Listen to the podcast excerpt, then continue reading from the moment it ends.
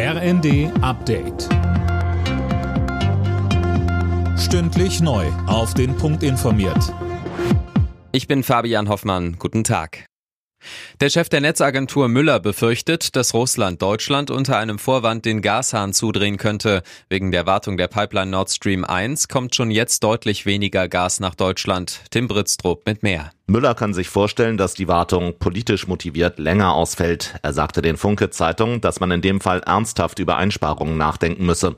In Hamburg macht man das schon. Umweltsenator Kerstan sagte der Welt am Sonntag, dass bei einer Gasnotlage warmes Wasser rationiert werden soll. Auch eine generelle Absenkung der maximalen Raumtemperatur im Fernwärmenetz wird in Betracht gezogen. Russland soll in der Ukraine erneut geächtete bzw. verbotene Waffen eingesetzt haben. Das meldet die ukrainische Armee. Einzelheiten hat Mia Hehn. Im Osten der Ukraine soll Russland demnach Streumunition verschossen haben. Vor allem bei älterer Munition gibt es immer wieder viele Blindgänger, die eine große Gefahr für Zivilisten darstellen.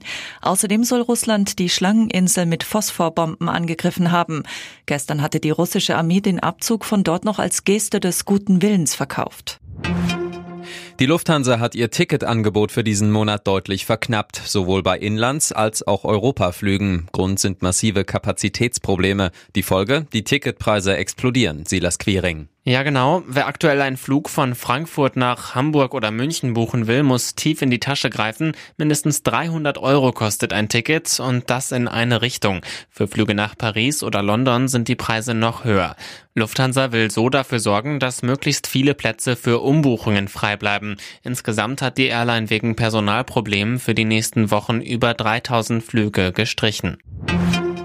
Als Reaktion auf das Abtreibungsurteil in den USA löscht Google in Zukunft Standortdaten von entsprechenden Kliniken. Damit sollen Frauen, die sich dort aufgehalten haben, vor Strafverfolgung geschützt werden. In Zukunft sollen beispielsweise auch Suchtkliniken und Frauenhäuser nicht mehr im Verlauf auftauchen.